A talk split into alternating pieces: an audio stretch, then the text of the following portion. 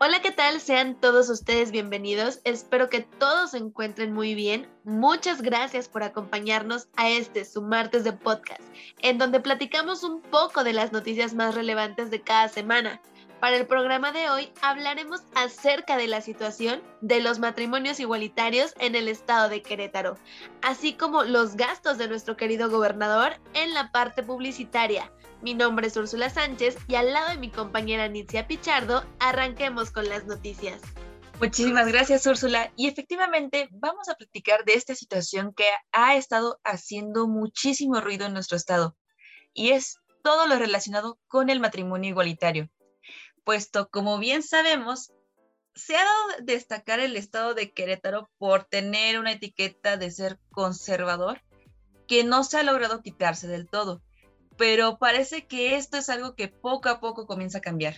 Efectivamente, Nitzia, eh, como ya bien mencionas, no es un secreto para nadie la situación en cuestión de eh, ideología conservadora que vive el estado de Querétaro. Pero parece, como ya bien decías, que esto estaba a punto de cambiar con la reforma de la aprobación del matrimonio igualitario y esta reforma tomó a todos los legisladores, legisladores perdón, bajo sorpresa. De hecho, el 22 de septiembre parecía marchar como un día normal, pero fue una tarde que de verdad llenó de alegría a todas aquellas las personas pertenecientes de la comunidad LGBTIQ, ya que por fin dejarían de realizar amparos o de buscar contraer matrimonio en otros estados, puesto que esta reforma acabaría de ser aprobada. Fíjate que tenía como objetivo el dirigirse hacia el código ambiental, pero pues tuvo un giro muy radical y llevó por llevarse pues a cabo la dirección a la aprobación del matrimonio igualitario. Claro, esto bajo la reforma del Código Civil. De hecho, fue una sesión fast track, o sea, inmediata, que no tuvo una transmisión oficial. Eh, esta es una aprobación histórica por la cuestión misma que mencionábamos de el Estado como es muy conservador, pues esto marca una pauta muy importante. Eh, de hecho, todas las personas a, cargo, los legisladores que estuvieran a favor, deberían de poner de pie. Eh, 20 legisladores mostraron su apoyo, tres votaron en contra, dos se ausentaron durante la votación del dictamen y de hecho, sorpresivamente, la mayoría fue del Partido Acción Nacional quienes avalaron dicho proyecto. Esto es sumamente trascendente e histórico y sumamente para sorprenderse. Pero fíjate que los grupos LGBTIQ celebraban a las afueras del Congreso. Inclusive la diputada por Morena, Laura Polo, pues recordó que este es un logro para todos los activistas y de hecho en sus palabras es un trabajo de años, inclusive de varios legisladores de izquierda, que habían presentado antes esta iniciativa de colectivos que inclusive han muerto esperando que sus derechos sean respetados, cosa que tiene todísima la razón. Claro, estamos hablando de una cuestión de derechos y quién no va a pedir que todos estos sean respetados de, de, alguna manera.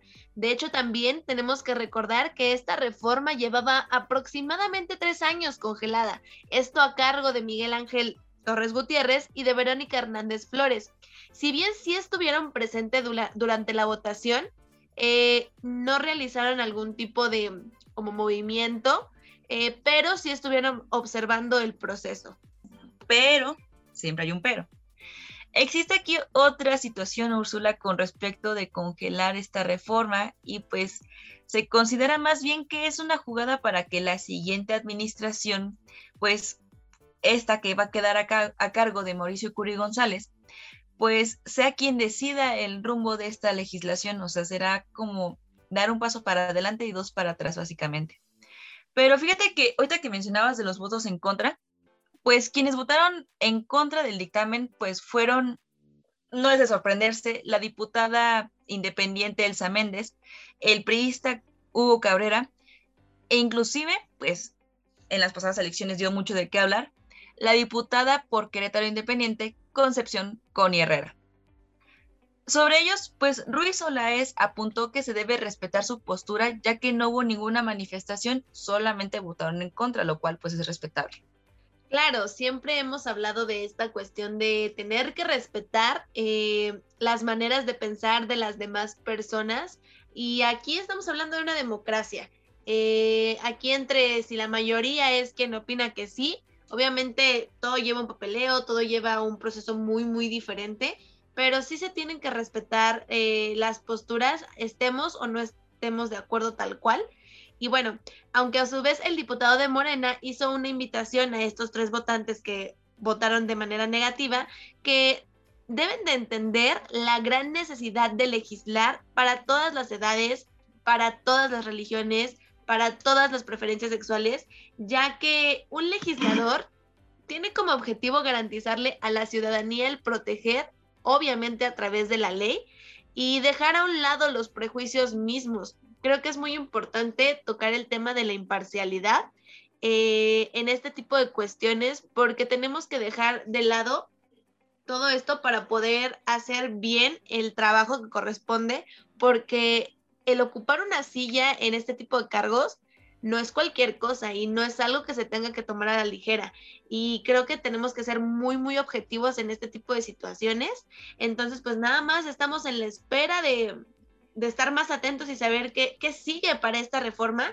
Y ya se hizo un cambio gigante. Entonces, pues nada, solo nos queda esperar a ver qué sucede con esta cuestión de las administraciones, si será ley eh, aprobada en gobierno de Francisco Domínguez o si iniciará para cargo de Mauricio Curi. Entonces estaremos atentos y obviamente dándoles la información en cuanto esto esté disponible. Y bueno, para arrancar la segunda parte de este podcast, vamos a continuar hablando del sexenio de nuestro aún gobernador, Francisco Domínguez Servién. En este caso vamos a hablar de el recurso que es destinado a la publicidad oficial de Domínguez. Esta asciende a 1.157 millones 124 mil 394 pesos entre 2016 y junio del 2021. Esto, claro, exceptuando todos los contratos del último trimestre del año 2015, ya que corresponden a la pasada administración de José Calzada Rovirosa. De verdad que es una cantidad enorme, e impresionante, pero también otro aspecto, hablando justamente del cambio de administración, pues cabe destacar que estos convenios logran llegar a tener vigencia hasta el gobierno de Mauricio Curi, pero pues para hacer más dinámica esta situación, Úrsula, hagamos el top 3 de medios que han tenido el mayor número de ingresos por parte de este funcionario. Pues fíjate, Úrsula, que en el tercer lugar encontramos al Grupo Imagen. Este conglomerado que abarca pues televisión, radio, varios medios de comunicación, pues recibió el 4.67% del gasto sexenial en comunicación. Es decir, 54 millones 49 mil pesos. De verdad que son cantidades muy, muy grandes. Y pues nada más y nada menos, en segundo lugar tenemos a TV Azteca con el 7.13% del recurso para difusión. Es decir, estamos hablando de una cantidad de 82 millones 447 mil pesos. Y pues bueno, antes de llegar al primer nombre, Nitzia, ¿qué nos puedes decir del equipo sotanero de la Liga MX? Pues bueno, nada más y nada menos que el equipo de fútbol Gallos Blancos. Pues mira, Úrsula, este equipo ha destacado la módica cantidad de 69 millones 802 mil pesos en publicidad nacional y oficial, perdón. Pero aquí es donde nos preguntamos qué tiene que ver, pues, ahora sí, un equipo de fútbol, pues, con, con la política, ahora sí. Incluso, pues, esta empresa, pues, fue la consentida del gobernador porque entre 2016 y 2017 recibió un total de 18 millones de pesos.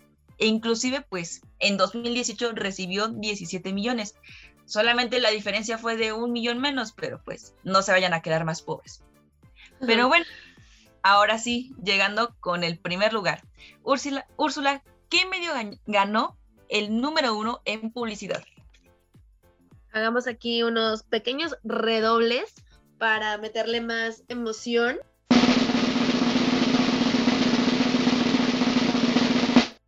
Y pues bueno, con el 8.32% del gasto sexenal en comunicación, es decir, la módica cantidad de 96 millones 327 mil pesos, contratos a nivel nacional y de la filial queretana Canal 21 SADCB. No es de sorprenderse que el primer lugar se lo lleve Televisa, por supuesto. Pero ¿recuerdas, Nitzia, cuando hablamos sobre la muñeca Lele? Pues de este total, 5 millones fueron, fueron dirigidos para producir cápsulas sobre la muñeca artesanal gigante de Amealco de Bonfil. Pero inclusive Televisa siguió el recorrido del, Lele por Londres, Shanghái, Sydney, Montreal, Toronto, Chicago, San Francisco y Los Ángeles. Pero a pesar de todo ese recorrido mundial que dio Lele, pues nuestro recorrido por este podcast ha terminado por el día de hoy. Agradecemos a todos nuestros radioescuchas por habernos sintonizado una vez más. También te agradezco, Úrsula, por estar aquí con nosotros. Muchas gracias, Nitzia, nuevamente como cada semana eh, por compartir este espacio.